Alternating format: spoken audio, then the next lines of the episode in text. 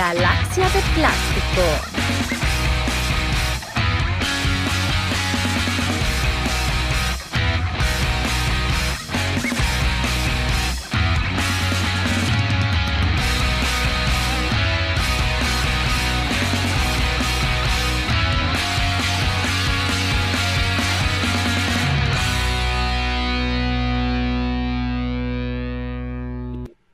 Bienvenidos a una Galaxia de Plástico especial. Tengo un invitado de lujazo hoy, un gran pana de hace muchísimo tiempo. Tenía años de no reconectado con él. El Libertador por temas de horario no está hoy con nosotros. Este, pues, bueno, eso tampoco es nada nuevo. Sabes que el señor es muy, es, muy especial. Sin embargo, de una, sin mucho preámbulo, le doy el pase a mi invitado especial de hoy. A ver, funciona, ya llegó. ¿Cómo estás, René, brother? ¿Qué tanto tiempo? No quise ni siquiera tener mucho chit-chat antes, antes de, la grabación, porque dije, no, ¿sabes qué? Vamos a ponernos al día en cámara, tenemos tiempo que no hablamos. Exactamente, Guille, bueno, gracias, eh, inesperado realmente eh, poder hacer esto, pero, pero me complace un montón poder, eh, bueno, como tú dices, reconectar contigo, echar cuentos y ponernos al día y sobre todo compartir algo que tenemos en común y que obviamente pues tú eres como eh, mi pastor. Pero bueno, de verdad súper contento de conversar contigo. No, vale, igual. Y yo no, yo no sé, yo estaba tratando de recordarme, yo no creo que nosotros, o sea, nosotros nos conocemos hace mucho tiempo y trabajamos juntos en, un preámbulo hace muchísimo tiempo. Eh, pero yo no acuerdo, yo de pana no me acuerdo de haber interactuado contigo con cosas geek, con, cosas de juguetes, y de repente veo uno de tus, uno, un video, un reel, una cosa que pusiste y veo un montón de repisas atrás, como se ve ahí en la, en la toma. Ya vamos a hablar de eso, obviamente, de, a, fondo. Y digo, epa, ¿qué es esto? Weón? Hay un esqueleto, hay un Battle Cat. Te mando un mensaje y te dice, yo necesito ya hacer una entrevista contigo. Sí, buenísimo. Sí, bueno, fíjate que, bueno, como, como tú estás diciendo, nosotros nos conocemos hace un montón de años, creo que fue principios del 2000, entrado, entradito el 2000. Sin eh, botar cédula. No, no, hasta ahí. Compartimos Ah, de, de, la, la, vida nocturna a, nivel de negocio. Sí. Y aquel entonces, eh, yo recuerdo que eh, uno de los, de los locales comerciales que tú tuviste eh, era muy famoso porque tú hacías unas fiestas donde en algunas ocasiones era de alguna manera temática y iban, iban personas disfrazadas, sobre todo con, el tema de la, de la, saga de Star Wars. Star Wars. Y no sé por qué no llegamos a conversar en aquella época. Yo siempre fui más, sobre todo al principio cuando comencé a coleccionar, debo decir que era bastante desordenado. No tenía como un norte o, quizás algo específico que quería coleccionar. De hecho, al principio yo coleccionaba mucho, eh, muchas antigüedades, mucho con el tema de las antigüedades, cajas registradoras, eh, televisores, radios, todo esto, pero siempre hubo juguetes que estuvieron ahí presentes pasé por una etapa por la que creo que pasamos muchos.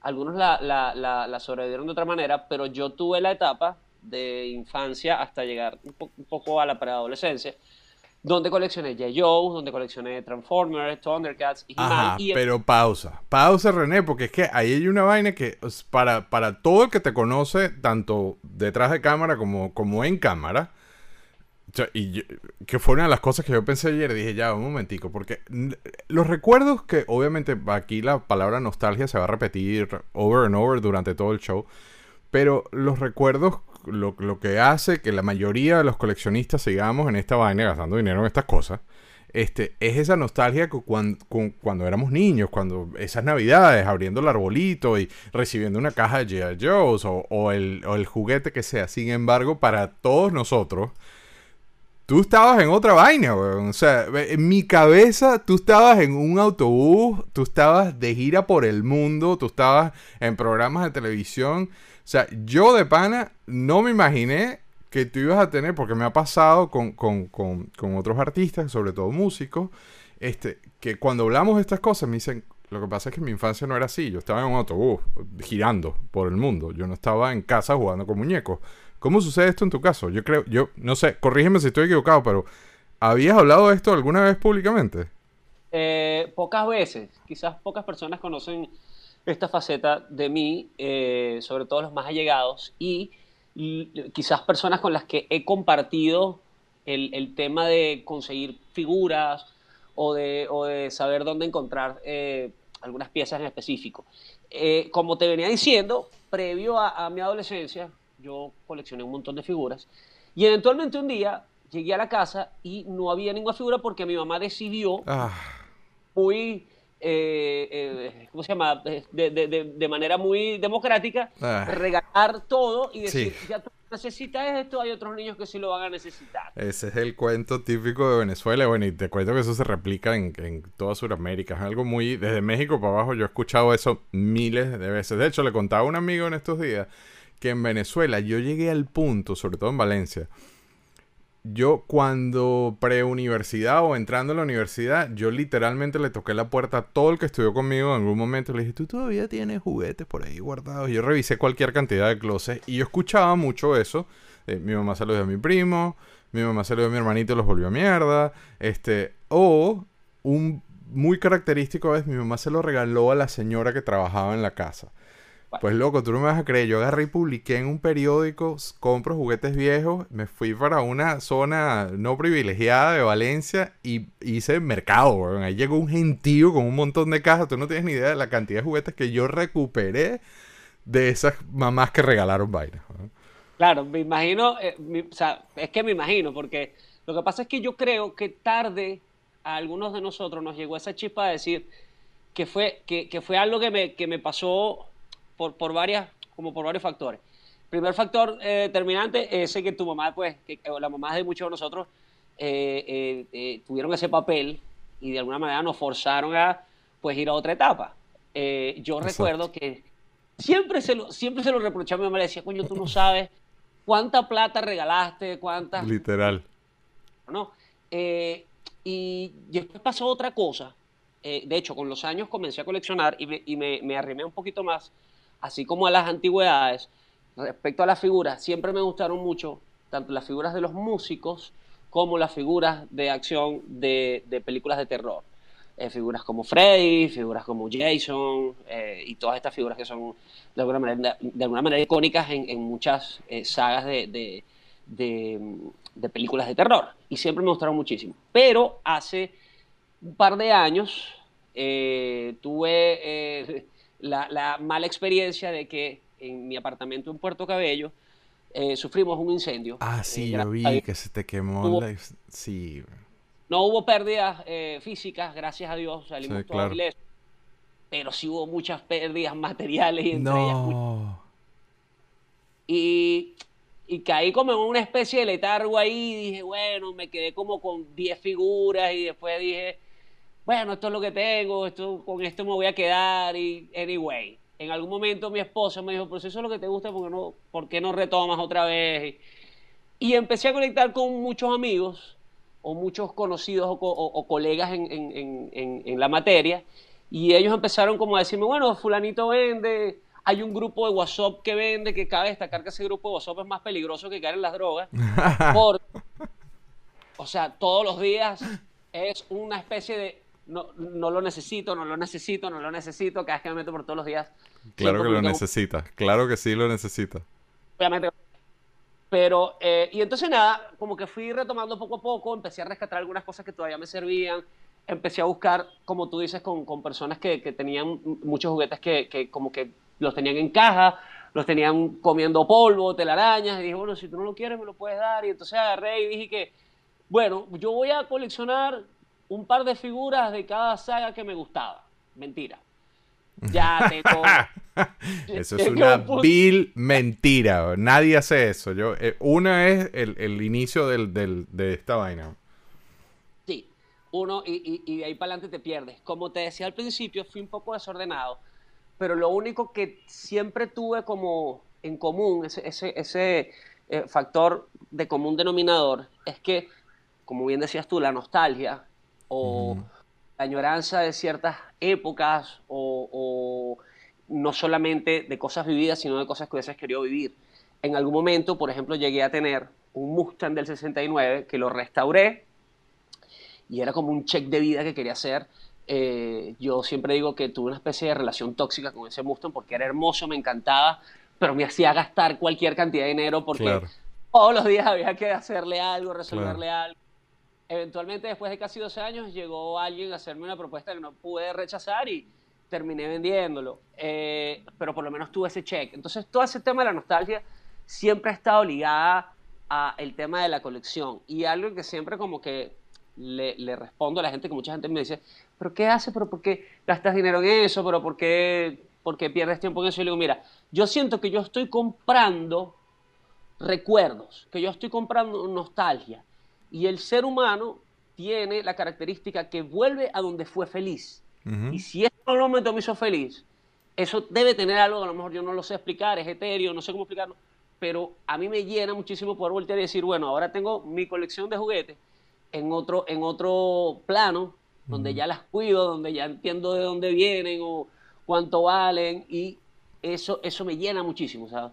Porque obviamente pues yo no juego con ellas, pero las, hago un display, les le, hago un diorama, estoy aquí, estoy allá, estoy buscando eh, accesorios que le faltan y eso me encanta. Realmente, y, y, ya vamos a mostrar eso porque afortunadamente me mandaste un montón de videos de las vainas impresionantes que tienes, pero en el caso, a mí me encanta que tú lo llamas la cueva, ¿no? Este, yo usualmente le decía a los cuartos el templo porque, y esto es algo que he explorado a fondo en, las series, en todo lo que hemos hecho en los, en los programas, en los podcasts yo lo veo de una manera muy sencilla. Cuando uno entra en ese, es como una máquina del tiempo, ¿no? Tú, tú, regresas a cuando eras chiquito, cuando tú no eras el que pagabas la luz, tú no eras el que pagabas la hipoteca, este, cuando mágicamente la luz se prendía, mágicamente la nevera se, en algunos casos que tuvimos la, fortuna de vivirlo de esa forma. Entonces, es como un, yo lo veo como un templo de, desahogo donde los problemas desaparecen momentáneamente, ¿no? Todo es como, como uno mismo se, se, nubla. Entonces me da risa que tú lo llamas la cueva, yo siempre lo he llamado el templo, pero es la misma función, ¿no? Es eso lo que estás diciendo, ¿no? Cumple esa función de alguna manera terapéutica o de catarsis, eh, donde simplemente te puedes desconectar de, de, muchas otras cosas. Yo, de hecho, eh, aquí tengo como mi estudio de grabación, que es donde trabajo, como mi, centro de, trabajo. Y, para mí es increíble porque de alguna manera tengo lo que me gusta, tengo lo que me dedico y lo, y lo centré todo como en, como en, una, misma, como en una misma zona. Que de hecho eh, me doy cuenta porque comencé a hacerlo en la sala que me va a tomar más espacio y que tengo que seguir comprando, no sé si muebles o repisas. Al principio pensé en repisas, ya estoy pensando en muebles. y esto va a ser pero es algo que, ya forma parte de... Es un virus, es un virus. Se va a apoderar la casa hasta que tu esposa diga, para, para, para, papayito, ¿para dónde vas tú? También son, yo también lo siempre lo he dicho, también son, a mi parecer, son, son como musas de inspiración para personas creativas este, yo, yo hago lo que hago hoy día debido a las figuras de Star Wars, porque quería recrear las escenas con las figuras, ¿no? Entonces una cosa llevó a la otra, a la colección y, y a hacer a lo que me dedico actualmente. Pero yo creo que todavía no me has dado, antes de que sigamos y empecemos a ver lo que tienes, todavía no me has dicho la respuesta. Yo estaba en mi casa abriendo vainas en el arbolito, porque tú estabas en un autobús en Lima, bueno, este, ¿cómo, cómo, dónde, dónde, esa nostalgia tuya te lleva a dónde? ¿Cómo fue eso? Échame ese cuento que no sabe nadie de la gran diferencia entre el ejemplo que yo acabo de poner, en mi caso y el tuyo, por decir algo. Bueno, eh, comienzo a hacer música eh, a nivel profesional a los 15 años y tengo la dicha de, poder eh, participar en, una plataforma como lo fue Salserín mm. Internacional y, y de conocer un montón de cosas. Recuerdo que en esa época, y todavía eso se mantiene un poco, eh, las fans, las fanáticas, siempre querían hacerte atenciones, regalos, siempre querían como, como agraciarse contigo. Y yo siempre fui, por ejemplo, tengo una, un, nexo que siempre lo he tenido con los animales, por ejemplo. Y en algún momento, eh, recuerdo que estaba en, en, Lima, casualmente que tú estás que estás nombrándolo, y en algún momento dije, a mí me encantan los animales y toda la cosa y esto. Y, al día siguiente llegó una muchacha y me regaló una iguana. Y al día siguiente llegó una muchacha una tarántula. ¿Y cómo te llevaste la iguana de Lima para Venezuela? la voy a llevar, obviamente. Y eventualmente mi papá me dijo, vas a tener que pedir cosas que sí te puedas llevar, que no sean venenosas y que no sea un problema para trasladarlas. Y entonces, de hecho, muchas de esas muchachas me llegaron a regalar algunas piezas de las que tengo aquí. No, marico, pero ya tú subiste el nivel. O sea, usualmente a los músicos le tiran flores, pantaletas y vaina. Este panel lanzaban He-Man, weón, o muñecos de G.I. Joe. O sea, ganaste. yo, tengo que decir que, muchos de los clubes fans, eh, sobre todo el de Perú, yo les echaba vaina y les decía, ustedes saben hacer bien la tarea. Porque algo que es difícil en general es regalar y más aún regalar a una persona que de pronto colecciona cosas, porque puede quedar repetida, porque puede que no sea la línea, que no sea la marca, o sea, sabes, son muchas cosas. Y ellas en general hicieron muy buena tarea, de hecho, muchas de esas piezas se me llegaron a quemar en el apartamento, ah. pero ellas me llegaron a regalar, eh, como te digo, piezas de, figuras de terror, piezas de, figuras de músicos, y a mí me encantaba eso porque como se dieron cuenta de alguna manera que era lo que me gustaba, de verdad que daban el clavo. Y lo siguieron haciendo con los años y, para mí es algo como, como, como muy bonito, una suerte de, de verdad que, pocos tienen porque eh, por lo general de pronto mucha gente regala cosas y a uno no le gustan las engadetas, uno las necesita, pero ellas en general de verdad agradezco mucho como esa parte. Y, respeto, respeto a esas fans, porque era una época donde no te podían estoquear online y conseguir vainas en internet, o sea, ¿Cómo, ¿Cómo llegaban a saber esta información de que sí te gustaban He-Man y no Tortugas Ninja, por ejemplo? Ah, quizás había conversaciones, eh, momentos eh, de, cercanía o de compartir en, almuerzos, en, reuniones que se hacían con las fans, y, ellas preguntaban como más, más allá de, quizás lo, que conocían o la música, y, entonces investigar eso eh, respecto al artista de pronto que te gusta, saber que no sé, mira, a este artista le gusta tal cosa, y si, si le regala tal cosa, seguramente le va a gustar y, va a ser un, buen detalle. Entonces, eso, eso, eso se los agradezco muchísimo a muchas de esas fans que hicieron muy bien la tarea, como, como, como, como digo yo, y, en su momento me regalaron piezas que, bueno, yo todavía tengo aquí, algunas las perdí, pero todavía están algunas por acá. ¿Algún específico que tú recuerdes que diga, coño, mira lo que me regaló esta pana en X ciudad? Mira, fíjate que una, eh, una de las piezas que perdí, lamentablemente, pues ya no la tengo, era un Elvis. Eh, Elvis en el 78 hizo un especial de un disco que iban a grabar. De hecho, si no han visto la película, vayan veanla que está bien chévere. De hecho, está nominada para los Oscars. Eh, hizo un especial en el 68 que inicialmente iba a ser un especial de Navidad y terminó siendo un especial de lo que él quiso. Esa figura, hay una figura, eh, ahí, tengo un Elvis, pero no es ese el del que estoy hablando, ese tiene otra historia. Eh, hay, hay, una, hay una figura de ese especial de 68 donde él sale tocando la guitarra y tiene como la pierna apoyada en una silla. Esa figura me encantaba, me parecía increíble. Lamentablemente se me derritió en el qué incendio. Lástima, qué lástima. Y hace poco, eh, precisamente viendo la, la película, eh, terminé adquiriendo esta pieza de Elvis, que es una pieza de sus últimos años en escenario, que fue en Las Vegas. Y bueno, de alguna manera suplantó, por así decir, a, esa pieza del 68. A mí me llamó mucho la atención este video que me enviaste por, por la selección, ¿no? La selección musical, obviamente de, gente de, música, hablando con músicos, entonces tú empiezas a ver patrones este, interesantes acá, sobre todo la combinación de, música me, me, gustó mucho, pero yo me imagino que tú debes haber dicho esto mil veces en entrevistas, pero la gente sabe que antes de la salsa tú eras rockero ya la gente, algunos ya conocen, otros eh, increíblemente me van a ligar eternamente y para algunos es hasta, es hasta choqueante el hecho de pensar que a mí me gusta otra música aparte de la salsa. Lo más gracioso es que yo comencé, haciendo salsa porque fue una gran oportunidad y fue obviamente eh, algo que tenía que aprovechar. Pero antes de eso yo estuve en bandas donde hacíamos versiones de rock y toda la vida escucha de música, eh, me metí mucho con el tema del, del, rock, del rock en general.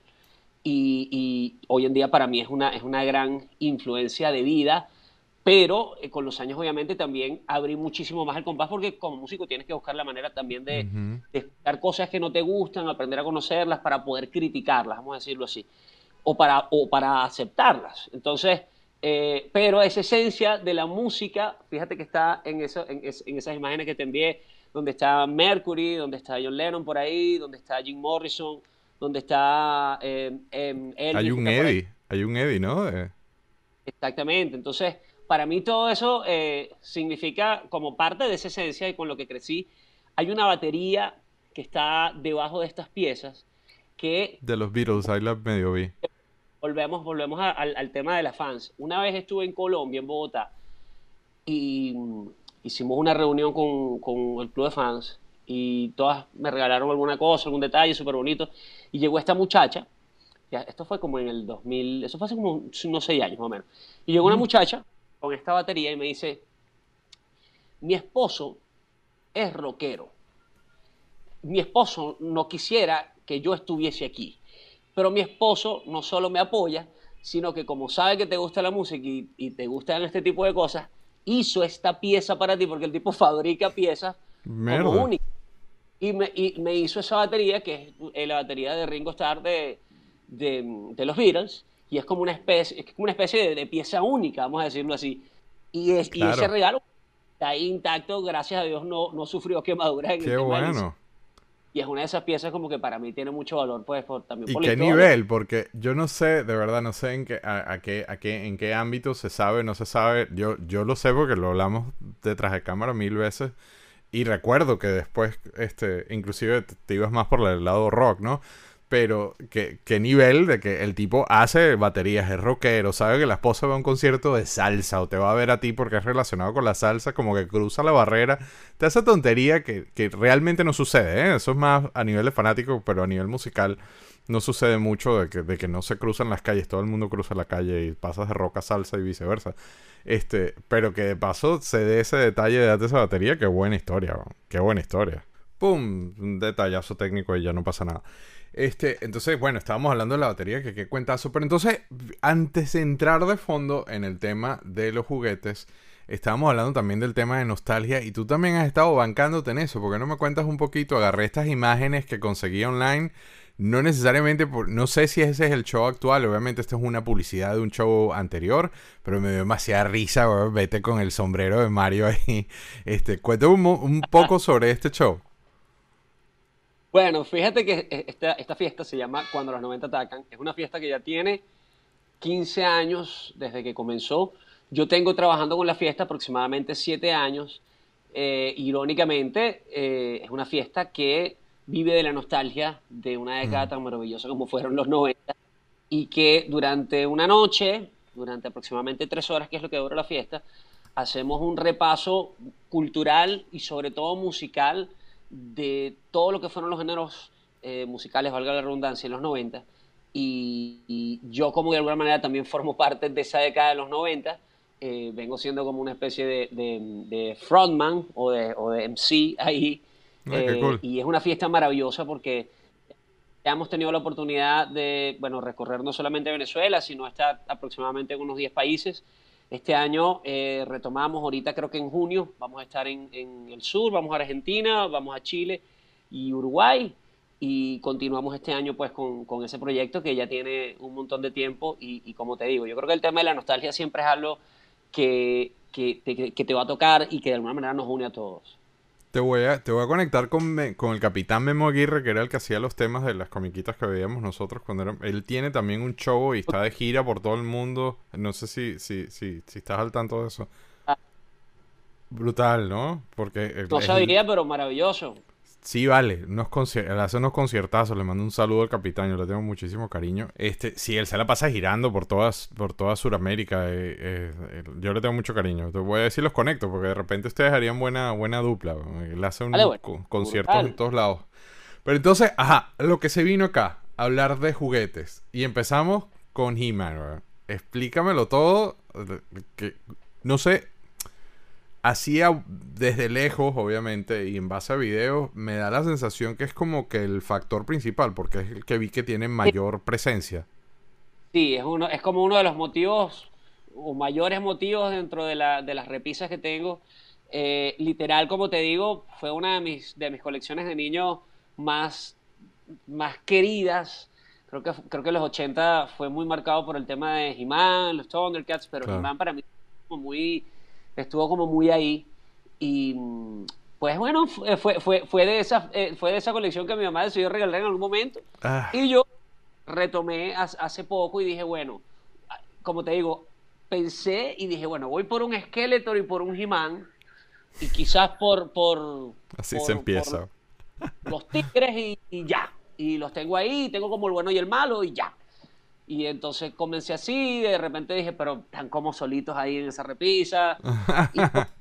y con el tema, ya ahorita tengo por ahí unas 40 figuras. es una de las, de las, de las colecciones que quisiera completar hasta donde pueda, ¿no? Porque obviamente es un tema de búsqueda, tiempo, presupuesto. No son, tantas, ¿eh? Son como, o sea, lo que pasa es que por lo que he podido informarme, hay varias, hubo varias olas, vamos a decirlo así. Sí, claro, olas. Fueron saliendo. Eh, digamos que las primeras sí las tengo todas, pero eh, fueron saliendo de estas eh, retro o vintage como hasta principios del 90. Entonces, la figura más nueva que tengo de esa es como del 86, cuando la primera ola fue en el 81. Entonces, he ido como que poquito a poco eh, informándome.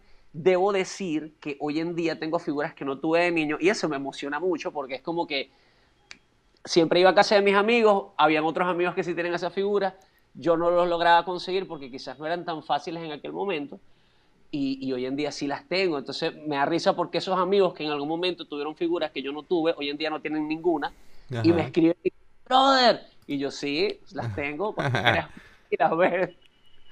No, pero ¿y, no has entrado con las nuevas, con las modernas, con las orígenes? Ahí vi el Snow Proud. Mira, déjame te muestro. Yo, yo soy. Tú dices que el, que el grupo es de WhatsApp. Yo soy horrible en influencia. Pues, mira esta belleza. Son. Sí. Hay unas figuras que son y ahí vi que tenías el Randman también. También. Pero la diferencia es que estos son full articulados, puedes cambiarle los brazos. Este. Esto es una locura. Sí, tú sabes que sí me gustan, pero quizás quiero por lo menos adelantar un poquito más esta. Lo que pasa es que también he visto, hay una línea, por ejemplo, que sacó Super 7. Sí, claro. No las tengo aquí, pero claro. Pero esa línea no salió completa, no tiene tantas figuras. Mira la diferencia. Claro, son súper articulados. Esos tigres, el, tigre vintage viene tieso, o sea, no se puede ni mover. Claro, que así lo recordamos nosotros, pero yo, yo te digo una cosa, yo, yo con esta línea nueva caí de frente y ya yo estaba con Super Seven pegadísimo. Este, de hecho, a mí me acusan, Juan Carlos, mi co-host en el show, siempre me acusa de mega defensor de Super Seven. Pero, pero yo con esta línea de Origins es que es que es imposible y yo le recomiendo a todo el mundo que no se vuelvan locos y no traten de ser com o sea, que no traten de tener toda la línea. Yo particularmente sugiero, y, ojo, que eso viniendo de mí es como que hipócrita, pero yo particularmente sugiero, coño, compra la que, la que, uno, la que tenías y que te recuerdas, o nostalgia, o como tú dijiste, la que tenía el vecino que yo nunca pude tener y sácate la puya encima. Pero no, no hay por qué tenerlos todos, ¿no? Pero en estos días, esto fue una de las más recientes, en estos días pasé por una tienda y me encuentro con este señor. Y de paso, el factor de poder ir a la tienda y agarrarla y comprarla y llevártela. Exacto. Tú sabes que, ah, por ejemplo, aquí en Venezuela es complicado conseguir esa, esa nueva línea de Origins. Pero como yo vivo actualmente en San Cristóbal, y Cúcuta me queda a 45 minutos aproximadamente. Ah, Hay Muchas, muchas, tiendas en Cúcuta que, puedes conseguir estas piezas y realmente no son tan caras incluso como comprar las piezas vintage, porque las piezas vintage, puño, este, hay algunas que, que no, o sea, que, que, tú dices, no puede ser, pero esto no costaba eso, obviamente en esa época, pero hoy en día, dependen, dependiendo del estado, del cuidado que tengan, un montón de cosas, eso, eso viene a intervenir. Y más cuando son variantes, por ejemplo, variantes venezolanas. Eh, ya que estoy, estoy viendo aquí, esto no estaba preparado, pero por ejemplo, yo tengo este Skeletor hecho en Venezuela.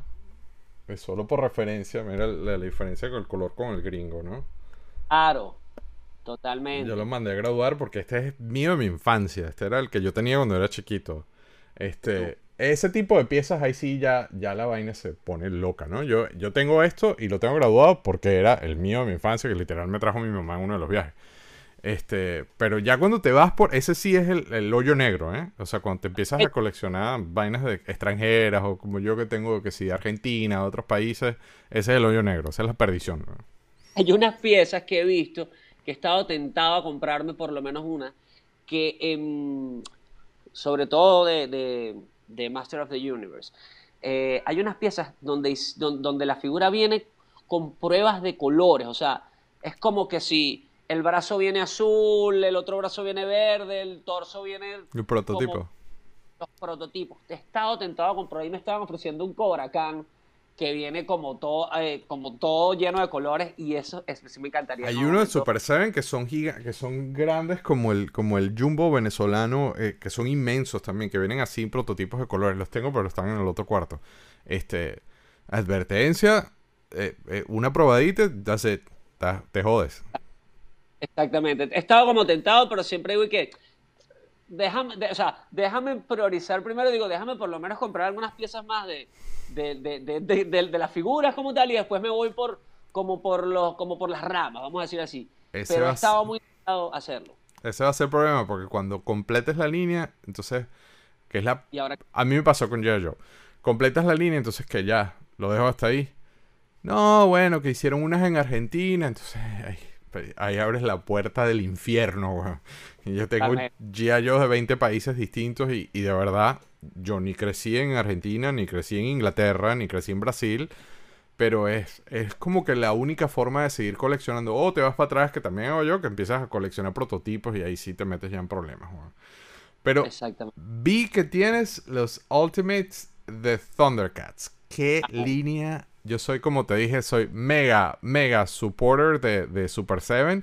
Y a mí me parece que los Ultimate, bueno, los Ultimate son la línea de lujo de, todo el catálogo de Super 7. Pero estos específicos de Thundercats están espectaculares. Cuéntame, cuéntame un pelo. De hecho, te vería abriendo el, mono en estos días en un video y todo. Mira, eh, yo llegué a tener la serie de, los vintage, vamos a decirlo así no, eran tan bonitos, no tengo que ser sincero, no eran así como que era, eh, eh, eh, ¿cómo se llama? El Leonardo parecía el hijo de, de, Trump, todo naranja, era como raro. y es de las pocas líneas que tengo que son nuevas, porque siempre como que dije, bueno, yo quiero coleccionar cosas que tuve y cosas que de verdad me gustaban y no y por eso quizás no tengo, por ejemplo, nunca me he sentido tan tan tan cercano con el universo Marvel no soy tan fan del universo Marvel, me parece que actual, o, sea, obviamente Marvel tiene muchísimo más historia y más, y más antigua, pero quizás no, no, no me acerco a eso. Entonces, no conectaste con eso. Cuando empecé a buscar de las, de las figuras que yo tuve y vi esta serie Super 7, el detalle de la pintura de, los, de las facciones, de, del tema de que son articulados, o sea, me pareció tan increíble que me enamoré de esta, de esta eh, línea que la comencé a coleccionarse menos de un año. ¿Qué pasa? son caritos. Me, me, ha ido ha ido tocando romper el, el cochino. Voy por dos, voy por uno. Y siempre me pasa que digo, no voy a comprar día uno, voy a ir comprando en la parejita. Entonces compro el mm. malo y el bueno, el malo y el bueno. Pero eh, eh, eh, me encanta, me parece una serie increíble. Super 7 me parece una marca brutal. Ahora, por ejemplo, eh, cuando, cuando comencé con el tema, por ejemplo, de las tortugas ninjas, de las vintage, eh, sí quería coleccionar de las nuevas. Y la serie de Super 7 quizás no me gusta tanto porque se asemeja muchísimo a la vintage, solo que son un poquito más grandes. Pero tú has visto los Ultimates. Sí, he visto los Ultimates. Pero tú sabes qué serie me parece brutal e increíble. Yo traje, yo traje uno para inducirte en ese mundo malvado. La voy a abrir enfrente de ti, güey. Yo todavía estoy. Que, me quiero meter es en el tema de NECA de la película 2. Ah, sí. Ah. No, esa figura, brother. O sea, es una locura. mira, lo voy a abrir. Yo ni las había sacado de la caja, lo voy a sacar enfrente de ti. Que las de NECA son una locura, ¿eh? O sea, ya la, NECA es un Lamborghini en comparación. Estos son muy buenas, pero las de NECA. No, ¿cómo no te va a gustar esto? Uy, brother. Qué brutal ese Miguel Ángel. Qué brutal está. Sí, y son una locura. O sea, por el tema de la articulación, sin embargo, hace poco Playmates este, empezó a sacar eh, las retro, que son literalmente, son, la, son idénticos, son el mismo molde y todo de, de las originales. Y ya están con todo, o sea, tenían todos los moldes porque están, ya se está Ojo que yo nunca coleccioné tortugas ninjas cuando era chiquito. De hecho, yo tenía un vecino que sí las coleccionaba. Y, como yo estaba pegadísimo con Star Wars y ya yo no era mi cosa, pero verlas así en la tienda y poderlas agarrar y llevármelas conmigo, eh, de verdad que es una tentación horrible. yo sé que estoy abriendo un, el camino al infierno agarrando esto, pero. Bueno, pero ya estás ahí. Una rea más para el tigre no es como que. sí. Lo, bueno es que Playmate ha hecho varias reediciones, de hecho después de, las mismas vintage, que, me gusta eso, que se ha mantenido como el, eh, como la imagen, que no se parecen mucho al tema de las originales. De hecho, algunas de esas figuras que tengo yo ahí de, las Tortugas Ninjas son una edición del 2012 que sacó Playmate. Y me, encantaron y bueno, las, conseguí porque de verdad son medio complicadas. Hay algunas otras piezas que todavía estoy buscando. Pero eh, esas de Super 7 me, parece una, me parecen muy bonitas. De hecho, son como un homenaje a, estas de Playmate. Sí, claro. Brother, las nemecas del secreto de luz. O sea, tú, ¿Ya viste el Shredder? ¿Ya viste el, el, destructor? ¿Lo viste ya? ya toca y raza para mí son de las figuras brutales que yo he podido ver. O sea, que, digo, no, pero no puede ser esta vaina. Son increíbles, pero, pero sí, o sea, yo creo que eh, cada marca Ah, y te hablaba de He-Man, de, Master of the Universe de Super 7. Hay unas figuras que sacaron que vienen con las cajas como, como en, letras japonesas. Un chamo que... No, no, no, no. O sea, ese en algún momento quiero ir por ellas también. Sí, me gustaría por lo menos a y a Esas son las retro. De, hecho, en Japón, de japonesas de Super 7, nada más están Skeletor y He-Man. Ok. Que hicieron esas dos versiones en, en, caja. Y también hicieron las versiones de México, Los Amos del Universo. Super Saiyan para mí es una mega compañía. Pero ajá, también tienes Massinger Z y vi que tienes solo Chocokin. Y yo decía, esta sí que no la entendí porque de pan, mentira, ¿no? Porque los años no, mal chiste, pero los años no pegan. Pero en teoría, cuando yo estaba viendo esto en venezolana en televisión, tú estabas en Venevisión con, con, con la serie, no mentira, porque son años distintos, ¿no? O bueno, de hecho Messenger es de los 70, ¿no? Mediados de los 70. Original sí, pero Festival de Robots, este, sí, es mucho más viejo que, cuando tú estabas en televisión. Pero fue una eh, un cómic que a mí me, me, marcó mucho, el tema de Messenger Z. Yo llegué a tener el Messenger Z ese grande que era de plástico, que tenía los... los Que tenía como los, los, proyectiles aquí pegados. Sí, increíble y yo era muy fan, llegué a tener piñatas de, de, de Messenger Z eh, cuando niño y me encantaba, era, una, era, una, era una, un cómic que me gustaba muchísimo. Ese chiquitico que está ahí sobrevivió al incendio, estaba en su caja de hecho, o sea, en su caja que era un plástico, ese, ese me lo habían traído de Japón. Sí, es un Japón.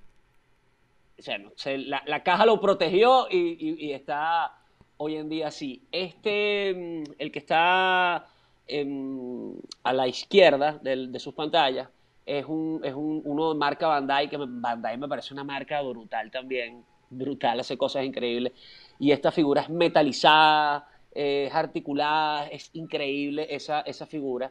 Y el que está al lado, el Grandizer que está al lado, que está como, como al fondo, fue un regalo que me hicieron en una reciente gira que hice en, en, en España. Un amigo de mi infancia, una locura esto, porque siempre el tema del coleccionismo de alguna manera te llega a conectar con personas que de alguna manera formaron parte de tu vida, pero quizás en, no, compartían eso. Y esta persona, que fue una persona que estudió conmigo en primaria, resulta ser que hoy en día tiene una tienda de coleccionismo en Barcelona. Y yo. ¿Cómo se llama la tienda? Vamos a darle un shout out porque la nosotros nos ve mucha gente en España. No me acuerdo, déjame buscar rapidito aquí. Sí, sí, sí. sí. Eh, pero increíble, increíble de verdad que yo, déjame buscar aquí, freaky, ya te voy a decir, mientras que, mientras que me llega la señal que está el internet medio lento. Y, y él este, me dijo, mira, qué bueno que estás aquí en Barcelona, nos comunicamos por ahí por, por, em, por Instagram, y yo le di like, me acuerdo, como a varias cositas de él, de su, de su, de, los, de, los, artículos que tenía y le di like a este Grandizer. Y él me dijo, bueno, ¿qué hotel estás? Para ir a saludarte. Y llegó al hotel y llegó con una bolsa y llegó con este Grandizer. Ah, mira, qué cool. Me regaló este Grandizer, me lo traje, fue toda una odisea poder traerme el, el, el, Por el tamaño. en su caja y todo, la caja está guardada, bueno, pues yo tengo un montón, tengo un cuarto con cajas, porque esa es la otra. Tienes que empezar a guardar. No sabes en qué momento tengas que de pronto trasladarlos, moverlos, sí. pero, pero eh, bueno, fue un regalo que, me hicieron ahí en España y de, esas otras cosas que, que, uno no solamente conecta con gente, sino que, que, puedes ya después compartir y, y emocionarte al, hablar de figuras o de, qué sé yo, experiencias relacionadas con, con, esta figura. No, y qué cool, porque cada figura tiene su historia, tiene una memoria. Si, si, si, agregas una memoria a cada figura, ya, ya no es solamente un museo de... es un museo de recuerdos, ¿no? Este, y qué mejor experiencia que esa. Y de, de paso recuerdos bonitos. Porque inclusive con el, el, el sobreviviente del incendio a pesar de lo horrible que debe ser esa experiencia, este, el hecho de que lo veas de esa forma, que mira, este sobrevivió al incendio, tiene una connotación positiva. Entonces, digo, yo... Hay, hay, varias figuras que sobrevivieron al incendio. Me hace gracia porque, por ejemplo, eh, yo tengo en, la zona donde están este, las figuras de, terror, hay un, un Edward Manos de Tijera. Irónicamente, Edward Manos de Tijera eh, muere en un incendio, porque se incendia la casa al final, el castillo donde vive. Y, y este Eduardo Hermanos de Tijera, por el incendio se le derritieron un poco las, las tijeras. Entonces es maravilloso porque es como que este brother sobrevivió al incendio. Muy parecidamente a como pudo haber sido la, película. Ese y que está este detrás, ¿no? Al lado del cuervo. Y este cuervo también sobrevivió al incendio. A mí me tocó limpiarlo de hollín, porque estaban todos ah. llenos de hollín. Y fue, o sea, fue, una locura, pero después en frío yo digo como que, bueno, estos personajes vivieron en la vida real lo que les pasó. Otra cosa, ahorita que está pasando por, por, las figuras de terror, yo tenía un Chucky 1-1, tamaño real, que me lo habían hecho custom. Se quemó, como pasó también en la película fue, fue muy loco. Pero es que ese, ese sí no tenía dos opciones, ese no había término medio, porque un Chucky medio quemado es más feo que un choque normal, ¿no? Esa vaina es horrible, Yo lo tenía en mi mesa, como, como, en un, como cerca de mi mesa de noche, que fue casi donde se inició el incendio, y bueno, quedó achicharrado cuando le conté a la persona eh, que me había pasado lo que me había pasado. Bueno, él, entró en shock como si se le hubiese muerto un hijo, porque obviamente fue un regalo que él me hizo hace unos años. Y, bueno, cuando volví a Bogotá, porque esta persona vive en Bogotá, él se llama Raymond Julien, su, Instagram es X o Simon, ahorita yo se, lo, se, lo, se, los pongo para que, para, para, que lo, lo, tengan ahí. Él hace figuras custom. ¿cómo, se llama? Vamos a, vamos a darle su shoutout con, a mí. Yo apoyo los customizers. ¿Cómo se llama? De, X. A I de dolor. A Y. ¿Cómo? Y. ¿Y? A, I, o sea, A, Y. Oh, A, Y. M, O, N, D. M, O, N, M, N. Ajá, Rosa. Él es un venezolano que está en, en Bogotá. Él también es coleccionista, pero aparte hace figuras custom. Entonces, cuando yo hace poco, el año pasado, estuve en Bogotá, ya había pasado lo, lo del acontecimiento del incendio, él me dice, bueno, en vista de que se te quemó Chucky, yo te voy a hacer un regalo nuevo. Y me hizo este gizmo, que es igual un, personaje eh, custom, que me lo hizo a. No le, pero no lo tiene cerca al agua, ¿no? Ni, y asegúrate de oh. no darle comida en la noche ni nada. ni de vaina. Me encanta porque, porque es tamaño real. Ese gizmo es custom. Este, mm. Esto los hace él. Wow, man. Yo pensé que era. Eh, wow, eh, eso se ve precioso. Eso no tiene nada que envidiarle a una cosa hecha por una fábrica o algo así. Tal cual. déjame y te pongo. Ya va, déjame y te pongo en pantalla grande. Espérate, muéstramelo bien. Está precioso, man. Ahí de las manos, de los dientecitos, de los ojos. Los ojos los puedes mover incluso. Mira la vaina. los brazos, lo puedes sentar lo puedes, lo puedes dejar parado, en pie. De verdad que es tremenda figura y él hace eh, figuras brutales, custom. O sea, la última vez que yo estuve en Bogotá, estuvimos en una... En una Aquí está el nombre de él. Exactamente.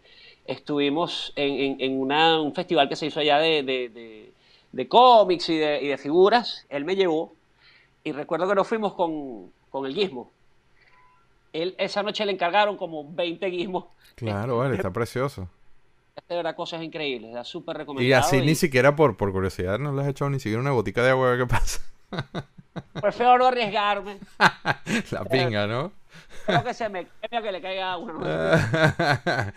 Mira, háblame Cobra Kai y karate. Esto es NECA, ¿no? Esto es NECA. Eso es NECA. Obviamente acaba de salir el tema de, la serie este que se llama Cobra Kai, mm. que me encanta, que la vi como hasta la quinta temporada, no la he terminado de ver, pero pues nosotros crecimos viendo Karate Kid, la original, y todo el tema de, lo que significó, aparte que yo hice karate por muchos años, porque mi papá era mi sensei, de hecho, y, para mí Karate Kid fue como una saga eh, que me marcó mucho, sobre todo porque pues, yo me identificaba con lo, con lo que hacían y entendía un poco el tema del argot y de, y de, y, de palabras que quizás usaban, que yo decía, eso lo hacemos en el dojo, eso, eso lo aplicábamos, todo esto. Y yo tenía como mi Miyagi en casa, que era mi papá. Entonces, para mí, sagas como, como Karate Kid me marcaron mucho. No quise comprar la saga nueva de Cobra Kai porque me identifico mucho más con la original, obviamente. Claro. Y el tema de Miyagi, pues yo creo que todos, de alguna manera, tuvimos una especie de Miyagi en nuestra vida que nos enseñó algo. Pudo haber sido un maestro, ah, pudo haber ah. sido nuestro papá, un abuelo, qué sé yo. A pulir los carros. Eh, y fíjate que, por ejemplo, en la saga de los 80 se repite mucho esta figura porque, por ejemplo, está Splinter, que era como el Miyagi de las tortugas ninja, y así sucesivamente muchas de esas sagas. Entonces, para mí, eh, esa, esa, esta línea de NECA de Karate Kid está bellísima. Me falta eh, John Chris, que no he podido conseguirlo porque la pieza es medio complicada, pero voy por ella como para cerrar. NECA, es un es un fastidio, porque yo no tienen un problema de distribución grandísimo y tú vas a una tienda y ahí, sobre todo, Tú nombraste las tortugas y yo por dentro, yo, mira, good luck. Porque tú vas a la tienda y, mandan, mandan a un, a un Walmart, este, que, es una tienda con miles de anaqueles, mandan dos o tres cajas para toda la tienda. Entonces, eso, si no la agarraste el día que las pusieron en el, en el shelf, eh, la tienes que comprar en eBay por el doble. Entonces, eso, eso también ha, atacado mucho la línea porque hay mucha gente que se fastidia ya con ese tema, ¿no? y de paso son caras, o sea, no, son nada económicas si las consigues, son caras. Olvidas si tienes que pagar el doble, o sea, NECA tiene un problemón en ese sentido, pero al mismo tiempo son obras de arte, son obras de arte, eso ya no son juguetes. Sí, me parecen increíbles. De hecho, hablando de las tortugas ninjas, tengo unos amigos en Perú, en Lima, que también son coleccionistas y de hecho tienen dos museos allá. Ellos tienen un canal de YouTube que se llama Ninja House y también los pueden seguir en Instagram. Con ellos también me he asesorado mucho con el, a la hora de comprar eh, algunas figuras o de irme por alguna línea. Ellos sí son súper entregados con el tema de las tortugas ninja, al punto que tienen, no sé, todas las series, todas las sagas, todas las marcas. Eh, impresionante me pareció en estos días que vi un, un unboxing de las figuras que son gigantes de, las niñas increíbles, o sea, son una locura. Bellísimas, y, de hecho, ahorita voy a, Perú por, por, temas de trabajo, de una gira que vamos a, tener, y voy a tener la oportunidad de, conocerlos, conversar con ellos y, compartir. Ah, y ojalá los papas ustedes en contacto para que sí, vale. Claro, claro. Yo tengo esa misión de, conectar, o sea, ya lo hemos hecho con Argentina, con España, en México, por supuesto, pero yo tengo esa misión de que si todos hablamos español y andamos en lo mismo, indiferentemente de donde seamos, vamos a tratar de conectarnos y yo he tratado de hacer esto acá. Yo he invitado gente de todo el mundo, no solamente venezolanos. encantado, encantado de, de conectarlo. Ajá, pero entonces, yo que también me la paso viajando o que trabajo, trabajamos, a pesar de que tú estás en el escenario y yo estoy detrás, este, yo particularmente tengo una tendencia de que trato dentro de lo posible de, si no es un día, una gran parte de un día en estos viajes, de salir de casa. De hecho, lo he estado grabando y ahora lo estoy, lo estoy colocando, como se llama Geek Hunt, acá en este canal. Este, ¿tú haces eso también? O sea, de repente aprovechar que estás en otro país y sales a cazar o no? Trato de hacerlo, eh, pero he aprendido a controlarme un poco, vamos a decirlo así, porque he conseguido muchas buenas ofertas en eBay que todavía no las superan algunas cosas en vivo que consigo, vamos a decirlo así. Entonces, gracias a Dios he aprendido cómo controlarme un poco porque si no terminaría gastando como mucha más plata. Te vuelves loco. Entonces al final, o sea, al final digo como que puedo hasta comprarme otra pieza si la pido por eBay. O sea, puedo comprarme dos en vez de, o sea, empiezo como a pensar en ese, en ese tema de, tener más, pero no irme como de bruces, que, que, que, te pasa quizás mucho al principio que ves cualquier cosa y dices la quieres, hay como que cosas que, que, he aprendido a hacer. Ahorita en Perú, de hecho, los muchachos me dijeron que me iban a hacer una especie de tour. Eh, me dijeron, te vamos, te vamos a volver loco. Alguna, graba eso, graba eso. Lo voy a grabar porque me encanta. Yo trato de hacerlo con las historias y en los sitios donde voy.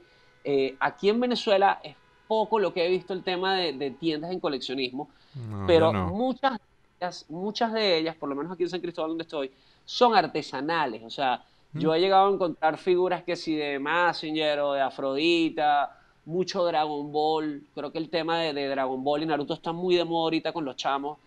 Y he encontrado como muchas piezas, pero muchas piezas son artesanales. Que quizás no he encontrado alguna que me guste como para, como para comprarla, pero sí trato como de registrarlo como para que la gente que le guste también y esté como en la misma vuelta sepan dónde conseguir esas cosas. Ahora, pero no solamente, bueno, yo vi que tienes un, Batman y Robin, me mandaste este video, no sé si hay un cuento especial con ellos. Sí, hay una tienda, aquí, y tú debes, conocerla. En Valencia hay un centro comercial que se llama El Camoruco. Yo la perdía cada vez que iba para esa tienda, que, está, que es una tienda donde venden un montón de, juguetes antiguos, barajitas, eh, muchísimas cosas. El gatito azul. No, bueno, no recuerdo si se llama el gatito azul. Sé que es en el, ya, no, no, no, es el Camoroco, es el multicentro. ¿Multicentro?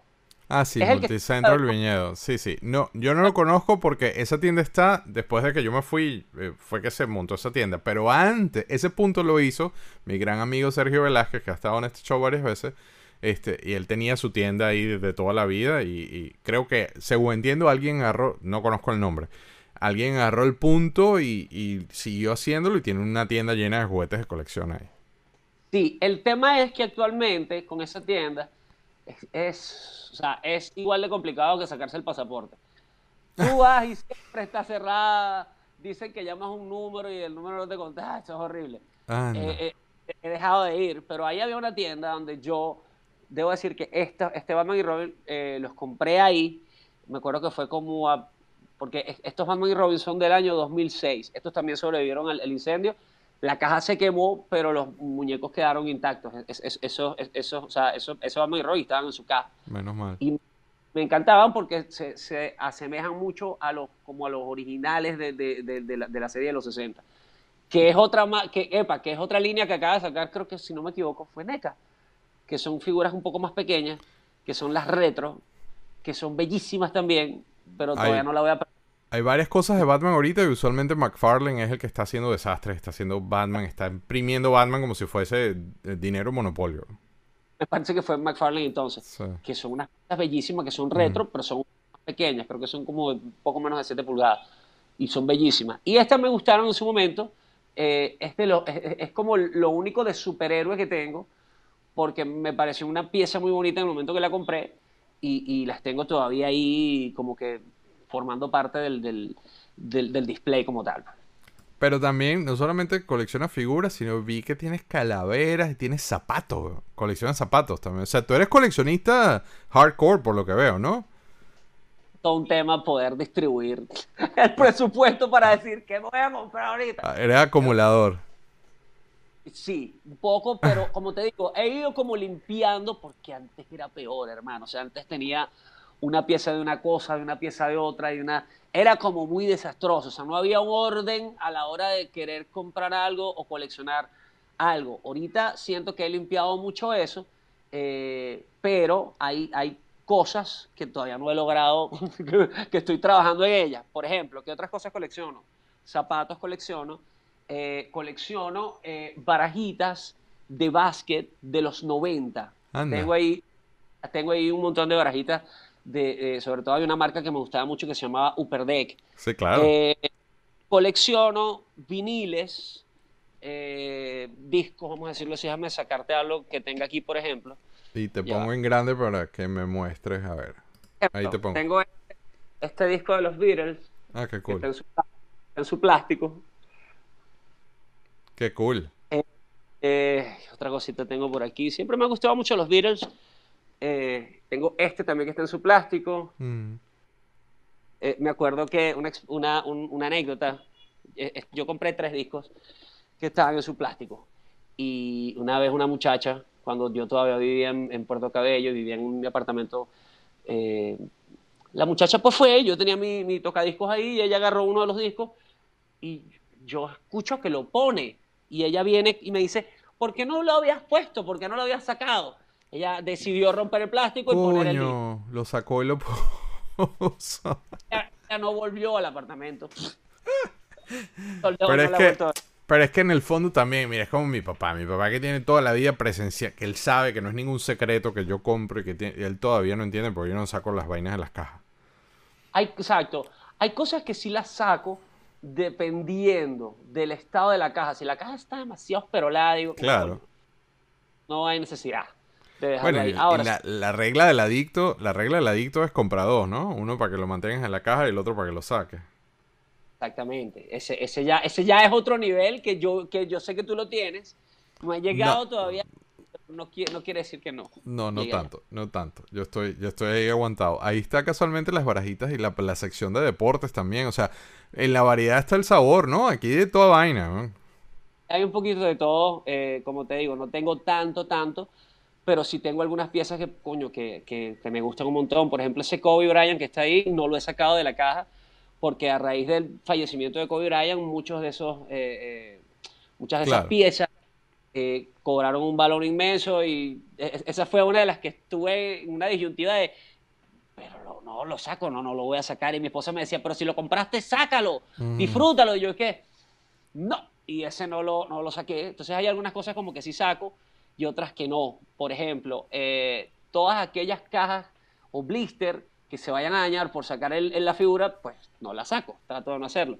Y las que, que en este caso me encantan los empaques de Super 7, tú puedes sacarlo, no se daña la figura, no se daña el empaque, maravilloso. Ojalá muchas de esas figuras trajeran ese tipo de empaque. Sí, a mí me encantó eso que ellos lo hicieron. Eh, hay dos líneas nada más que están haciéndolo así de que puedes abrirlo sin estar con la vaina sacrosanto como en Star Wars, de que si lo abres ya la cosa se devalúa a menos de la mitad de la mitad. Este, el, que puedas disfrutar la pieza y volverla a meter en la caja sin que pierda valor es un, un Mira, yo, yo, no soy tan fan de Star Wars, pero hay una sola pieza que tengo de Star Wars que me la regalaron casualmente en estos días un pana, que es un dispensador de pez. Ajá y lo tengo en su caja, por ejemplo. Este, este lo tengo así y es como de las únicas piezas que tengo de Star Wars que me pareció súper interesante. Y bueno, aquí la tengo, por ejemplo, en su caja, de esas cosas que estábamos hablando, porque bueno, no quiero dañar el blister y lo tengo ahí, pues, No, y bueno, y si lo llegas a abrir en un momento, te recomiendo no te comas los caramelos. No, ese, e, este, eh, de hecho, estaba viendo ayer, año 2013. Sí, sí. Entonces no creo un chicle del 2013. Eso, eso ya no aguanta. A la pregunta que no puede faltar. ¿Qué pieza te falta? Coño. Y ahí los fan clubs que anoten, que anoten, que sigan haciendo la tarea, ¿no? Más fácil decir cuáles tengo que las que me faltan. Este, no, pero tiene que haber una pieza así que todavía no la has podido dar en el clavo, que todavía no consigues. Tiene que haber por lo menos un par ahí que. Figuras que quiero, que tengo como en la cola. Me encantaría un Ultraman también de la, de la, de mm. la, de la Bandai, que he visto que son bellísimos. Precioso. Eh, Sí, eh, que también es otro de esas eh, eh, como series o sagas de, esa época de los 80 que, me marcó muchísimo. No he podido conseguir esa figura, que me gusta un montón. Quiero comenzar con la saga de Rocky, que también es, pues... La de NECA.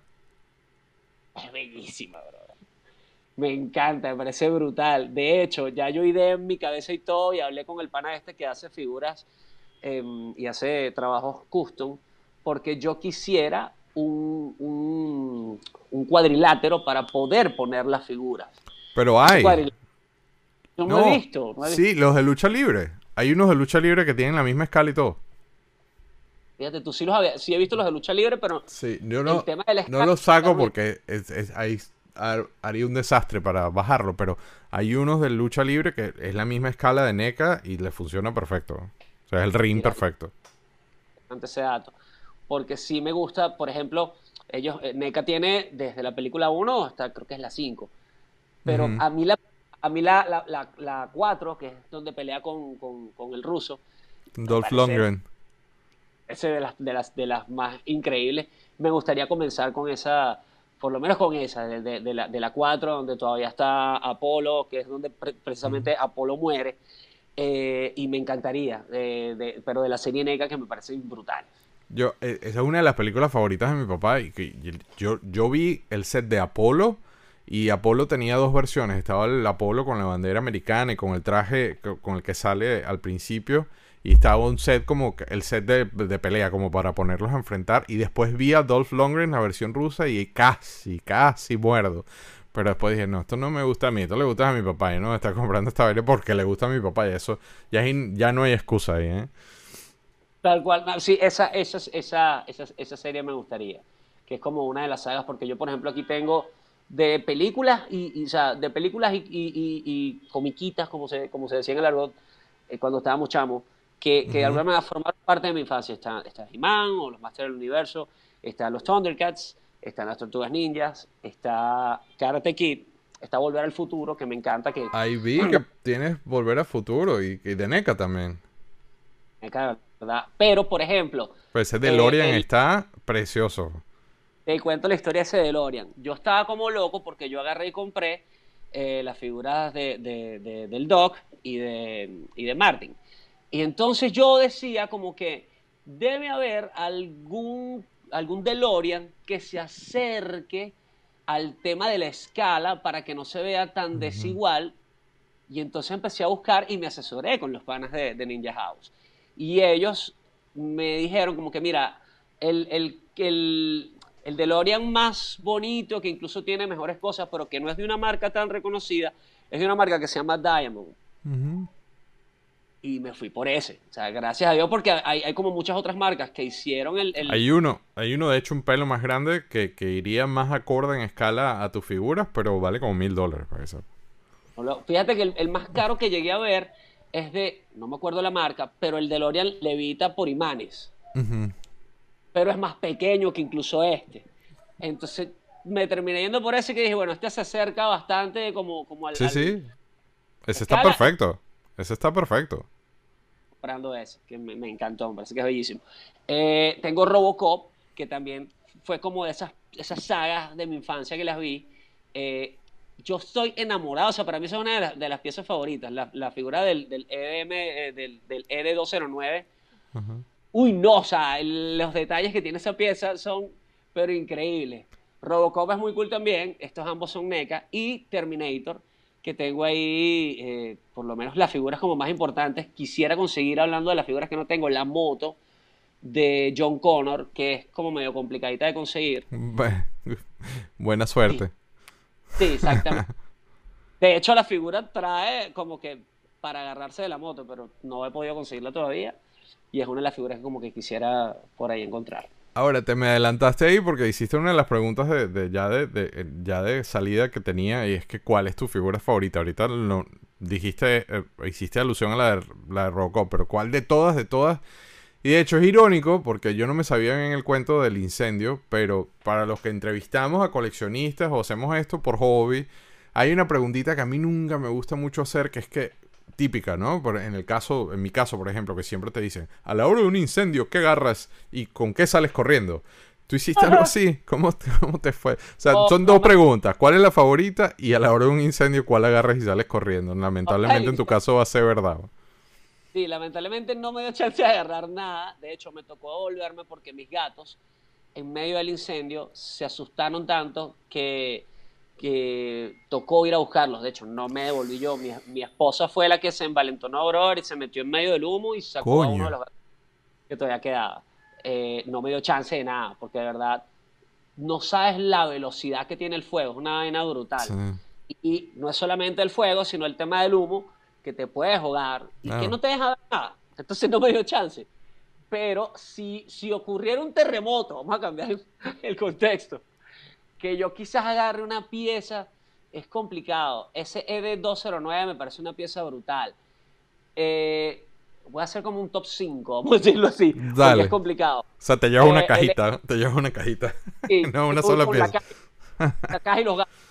Eh, el, el, DeLorean, el DeLorean me, me, me parece increíble, eh, me parece que de la línea de, de los Super 7 de los Thundercats, creo que me voy con Munra, brother. ¿Qué nivel de detalles tiene esa pieza ahí? Es grandísima. Sobre todo ese, porque está el viejo, está el viejo que también es precioso, que fue el primero que salió, pero el, el Munra ya transformado, de paso es una señora figura, esa figura es preciosa, yo la, yo la tuve, no, no la conservo en mi colección, pero yo la, la, tengo, la tuve en mis manos y eh, cualquiera se le cae la, la baba.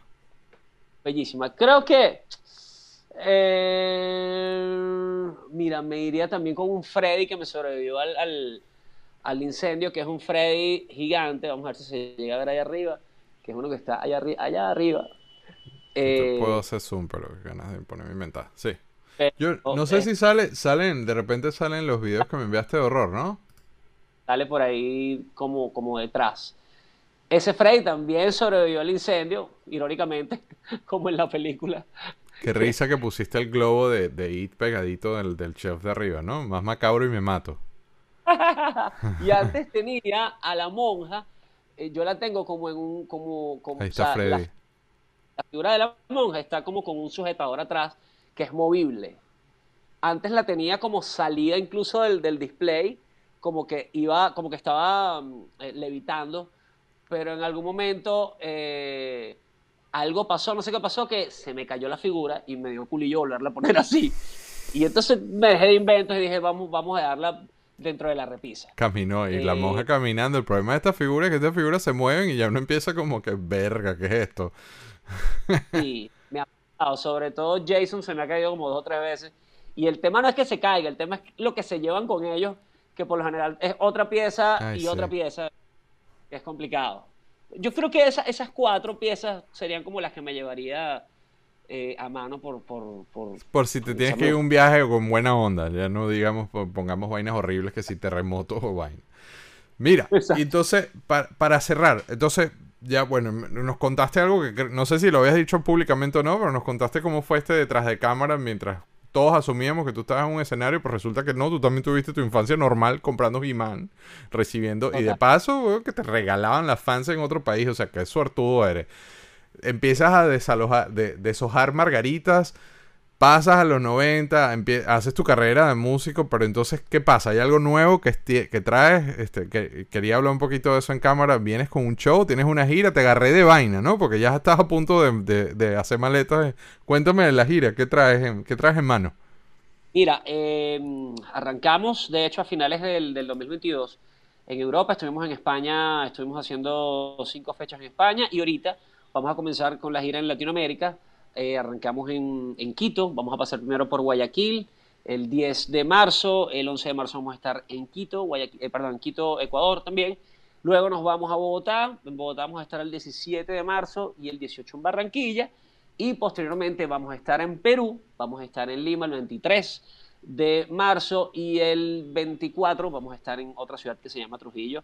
Así que pendientes eh, los latinoamericanos que se encuentren en estos países para que nos acompañen, porque también es una gira que está llena de mucha nostalgia, así como pues casi que todo lo que yo hago. Yo no sabía que se habían, que, se habían reencontrado y todo eso, o sea, están todos de ahí, sí, de pana, eh, hablemos de Tortugas Ninjas y te doy un, te doy toda la historia Super 7 y todo, pero en este caso sí no sé mucho. Que se reencontraron, ¿cómo es? Cuéntame un poquito, porque de repente hay alguien que nos ve que no sabe igual que yo. Bueno, eh, Salserín, haciendo un mini resumen ahí, comenzamos en el año, bueno, Salserín comenzó en el año 94, eh, pasaron varios integrantes por ahí, de ahí salieron los hermanos Primera, en la segunda camada estuvimos René y Reni, y, los que están ahorita dentro del reencuentro, que son José Félix, Leonardo y Toñito, que era el bebé salsero. Em, eh, a lo largo de los años, en el 2014-2015, llegamos a hacer un primer intento con un reencuentro, Después en el 2016 sucedió otra vez en un par de países y no nos habíamos podido organizar por cuestión de agendas, por cuestión de prioridades y bueno, un montón de, de, cosas que habían detrás. Y ahorita nos organizamos. Eh, hay uno solo de, los muchachos que es Renny, no va a estar porque tiene otros compromisos laborales y personales. Y en este caso, José Félix Leonardo, el bebé Salcero y este servidor vamos Que ya no es tan bebé, ¿no? Exacto. Bueno, se quedó con el tamaño. es como del tamaño de Munra. Sí, ve, exacto. el Munra viejo, no el Munra transformado. Exacto. Entonces, em, estamos, estamos eh, muy contentos porque eh, por fin vamos a darle un poquito más de empuje y un poquito más de, de, camino a todo lo que es este proyecto del reencuentro que tenía muchos años cocinándose y finalmente ya estamos como que un poquito más organizados con todo el tema. Entonces, después de, esta, de estos países, tenemos pensado viajar también a Estados Unidos, hacer una gira en Estados Unidos, así que por eso te Avísame, avísame. Y me haces el tour también, por favor, para perder la cabeza y el... y, y, bueno, muy pendientes con lo de la fecha, porque aparte de este proyecto, también está el proyecto de Cuando los 90 Atacan. Como te comentaba, en junio vamos a estar en, en el sur, vamos a estar haciendo Chile, Argentina y probablemente Uruguay. Entonces, bueno, súper, súper pendientes porque vienen eh, vienen como varias fechas para poder compartir en Latinoamérica. Ya, y como te decía, bueno, yo agarré esa foto online, este, porque me pareció muy cómico lo del, lo del sombrero de, pero esto no es actual, pues, solo, solo un disclaimer de que esa, esa no es una publicidad actual. Pero entonces está, ajá.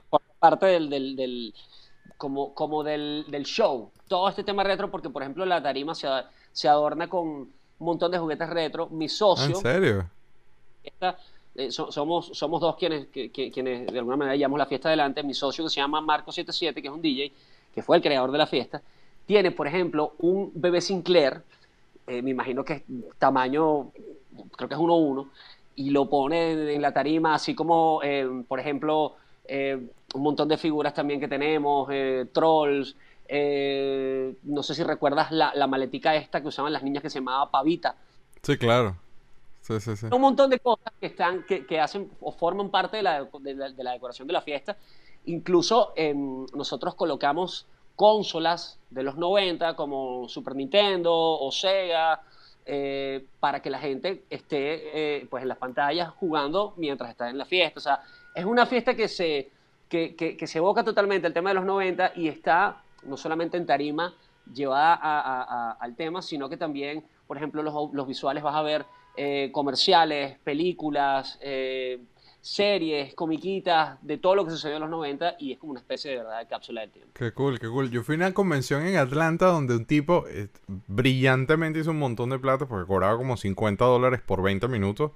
Pero el tipo recreó, tú sabes que en las convenciones esas todo el mundo pone un stand y pone sus cosas o pone juguetes. Él, él, él tenía como un backing y él recreó un cuarto con todo con todos los elementos que habían en, nuestra infancia, con un televisor viejo de paso y un Nintendo con Mario 3. 50 dólares, tú te sentabas en el, en el sofá como si estuvieses en, el cuarto eh, a jugar 20 minutos. Me pareció alucinante, o sea, definitivamente la nostalgia pagaba. Sí, totalmente. Tremendo negocio. Yo vivo de él y me desbanco por él, que es lo peor. Qué bueno, qué bueno. Coño, René, qué bueno, qué bueno, René, volver a conectar contigo. De pana, avísame cuando estés acá. Este, qué cool. De verdad no sé si te habían hecho estas preguntas o no, no sé si habías mostrado todo esto o no, pero si no, qué bueno, qué bueno yo agarrar y por fin ponete un muñeco de he en cámara en la mano. Totalmente, eh, de verdad, gracias Guille por, por, por, bueno, por, por conversar conmigo el día de hoy son pocas las personas o poco el, entorno que realmente conocen esta faceta de mí, em, pero es algo que me llena muchísimo, que me, que me llena como de, de, me oxigena, vamos a decirlo así, que mm. yo creo que de, los recuerdos y la nostalgia y todo esto a uno, a uno lo, lo, lo llena como de, de eso, de, cosas bonitas y, y todo eso está ligado quizás a esas piezas que para muchos pueden ser plástico, como bien lo dice en este caso tú, tu, eh, tu podcast, pero, pero lo, lo, que, lo que de alguna manera significan para cada coleccionista eh, es, un, es un sentimiento único. Entonces, de verdad, muchísimas gracias. Eh, conversar contigo ha sido increíble, poder compartir todas estas cosas. Tengo muchos recuerdos ligados a, a, nuestra, a nuestra faceta anterior. Sí. Noche, de hecho. Eso no se dice en cámara, eso no se dice en cámara. Anoche, de hecho, estuve hablando con, Andrés Mattison, mi ex socio. Ah, sí, vale. Claro, Andrés, un fuerte abrazo. Vi que escribió en el, en el canal y todo. Le mando un abrazo inmenso. Es una leyenda en Valencia, ¿eh? Totalmente, estuvimos conversando un rato, eh, tuvo solo buenas palabras para todos ustedes, para, me recordó a tu papá también, obviamente a tus hermanos, una muy bonita época que realmente eh, recordamos los que vivimos eso y, bueno que podamos compartir también esto ahora. De verdad, muchísimas gracias, Guille. No, vale, gracias a ti. Y coño, avísame cuando estés acá porque, eh, yo, o sea, ya sé que eh, antes te hubiese dicho vamos a y nos tomamos algo, ahora te voy a decir no, vamos a ir a comprar juguetes. No, cuenta con mano y pana, muchísimas gracias por, por, por la conversa y por el tiempo. Dale, nos vemos en la próxima. Y cuando tenga más juguetes, simplemente avísame y hacemos otro show, así sencillo. Plomo. Quédate ahí. Muchas gracias por sintonizar Galaxia de Plástico. Si quieres más información o quieres ver fotos o quieres ver otras de las tonterías que ponemos, búscanos en Facebook en Plastic Universe. O también estamos en Instagram como Plastic Crack Film. Si quieres chatear con el Libertador, pues únete al Discord arriba en el banner del canal. Vas a conseguir el, el icono chiquito, así que dale click eh, ahí está Juan Carlos colocando sus fotos, este, mostrándonos su plástico y todas las cosas que a él le gustan. Recuerda que los episodios se publican acá en YouTube los miércoles. Pero si no te da chance de vernos, escúchanos en Apple Podcasts, Spotify, Google Podcasts, Amazon Music, iHeartRadio y muchos más. Créeme, la ida a la oficina es mucho más divertida cuando nos tenés en el oído. ¿eh? Suscríbete, dale al like, dale a la campanita, no sean gachos, pero más importante aún, comparte ese video con alguien que creas que es tan adicto al plástico como Juan Carlos. Gracias por la sintonía, nos vemos la semana que viene con otro episodio de Galaxia de Plástico.